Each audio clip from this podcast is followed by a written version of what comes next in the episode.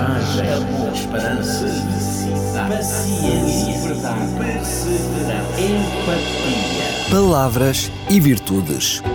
Um programa onde a origem e o sentido das palavras abraçam as virtudes que inspiram a vida. Com a apresentação de Jorge Machado. Olá, estimado ouvinte, está na companhia da Rádio Clube de Sintra para mais uma edição de Palavras e Virtudes. É muito bem-vindo. As palavras têm poder e provavelmente muitos não imaginam o impacto que elas causam na vida das pessoas. Afinal, nós nascemos, crescemos e aprendemos com palavras. As palavras definem e expressam um sem número de pensamentos, de ideias, filosofias, conceitos, regras e até valores. As palavras também traduzem as virtudes que ao longo da vida vamos acrescentando e que acabam por eh, espelhar muito daquilo que afinal somos ou não somos. Pois é, estimado ouvinte, eu hoje quero falar-lhe, imagine, da palavra virtude. Isso mesmo, virtude, o antônimo de defeito ou de tudo aquilo que é mau. As virtudes distinguem-se por aquelas que são as chamadas virtudes intelectuais, que estão relacionadas com inteligência, e as virtudes morais, que são relacionadas com o bem.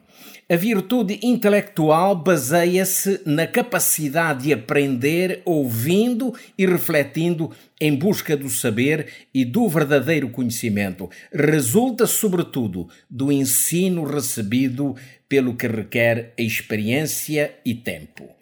Já a virtude moral eh, está ligada ao comportamento moral. Pode ser também o conjunto de ações e hábitos considerados bons de acordo com os conceitos da ética. Será, pois, uma disposição constante que nos incentiva na prática do bem e a evitar, a evitar o mal. Bom, de acordo com o pensamento cristão, Deus dá ao homem algumas virtudes para agir como seu filho e para viver uma vida diferente, a qual Cristo chamou de vida abundante. É isso mesmo, vida abundante. Vemos aqui a imagem ou atitude natural de um pai que deseja ver as suas virtudes refletidas na vida do filho a quem ama. Bom, resumindo, eh, poderei então afirmar que virtude é, é, uma qualidade moral particular, é uma disposição estável que inclina o homem para a prática do bem. Revela mais do que uma simples aptidão para uma boa ação isolada, revela uma tendência contínua para o bem. Virtudes são hábitos constantes e não intermitentes que levam o homem, quer como indivíduo, quer como espécie, quer pessoalmente, quer coletivamente, à prática do bem. Numa só frase, virtude no mais alto grau é o conjunto de todas as qualidades essenciais que constituem o homem de bem. Segundo o filósofo grego Aristóteles, para ele, virtude seria uma disposição adquirida de fazer o bem e ela se aperfeiçoa com o hábito. Já no Novo Testamento das Sagradas Escrituras, a palavra virtude tem o sentido de excelência e também de força mental. Esse vocábulo figura por quatro vezes no Novo Testamento, numa das epístolas de Paulo e nas duas cartas de Pedro. O apóstolo Paulo afirmava quando escrevia aos Filipenses: tudo o que é verdadeiro, tudo o que é respeitável, tudo o que é justo, tudo o que é puro, tudo o que é amável, tudo o que é de boa fama, se há alguma virtude e se há algum louvor, seja isso que ocupe o vosso pensamento. Não há dúvida, eh, Paulo simplesmente está a exaltar os aspectos da excelência moral, chamando a atenção para as virtudes que deviam e que devem permear o pensamento humano. Mas isso não acontece por acaso. Já o apóstolo Pedro na sua primeira carta, destacava a excelência do caráter de Deus quando incitava os seus leitores a anunciarem virtudes ou a virtude daquele que é perfeito estaria certamente a pensar na graça, na misericórdia, no amor, na santidade, na longanimidade, tudo isso virtudes de Deus, sobretudo quando essas virtudes foram reproduzidas por Cristo durante o seu ministério terreno.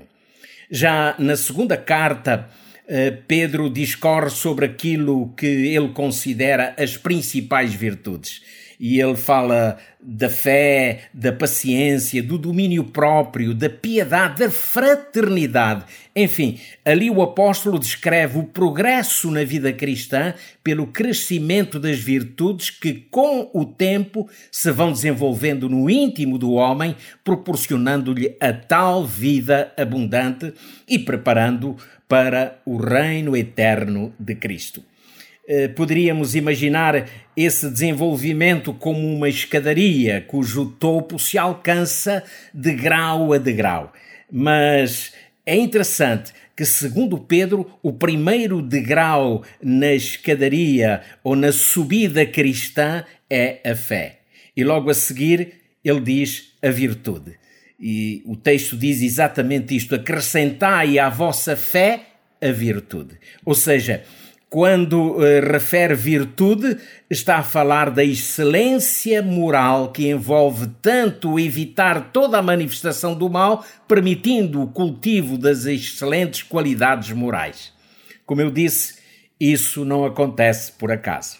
O próprio apóstolo Paulo apresenta o segredo desse crescimento e progresso, progresso na virtude. Na sua epístola aos Hebreus, eh, nós lemos: conservemos os nossos olhos fixos em Jesus, pois é por meio dele que a nossa fé começa e é ele quem a aperfeiçoa. Ter os olhos fixos em Jesus no contexto cristão é tê-lo como o nosso maior exemplo, é tê-lo como exemplo do perdão, da fraternidade nos relacionamentos e em todos os outros aspectos, aspectos da vida. Ter os olhos fixos em Jesus é caminhar com Ele, seguindo-lhe o exemplo e aceitar o seu desafio. E qual era o desafio de Cristo, ou qual é o desafio de Cristo para nós hoje também? Aprendei de mim, que sou manso e humilde de coração.